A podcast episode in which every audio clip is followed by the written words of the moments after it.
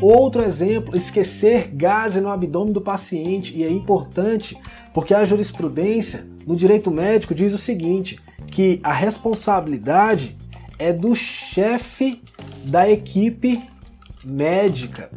A responsabilidade é dele, porque assim como ele tem todo o direito de intervir naquele momento durante o procedimento cirúrgico, também tem o dever de, ao final, se preciso, fazer um inventário de quantas gases foram colocadas e retiradas de dentro do paciente. Então, o chefe da equipe médica é o responsável em caso de esquecimento de gás e não necessariamente aqueles que fizeram a operação, aqueles que fizeram o procedimento cirúrgico. Então é muito importante que quem está como chefe de equipe fique atento para o encerramento do procedimento.